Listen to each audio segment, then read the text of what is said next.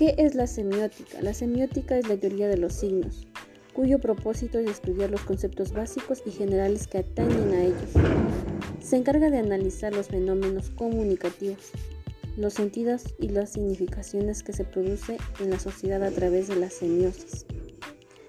Ha estado varios años en su desarrollo hasta ser considerada una ciencia específica de la significación, debido a los diferentes enfoques, términos y corrientes del pensamiento y etapas del estudio de los signos.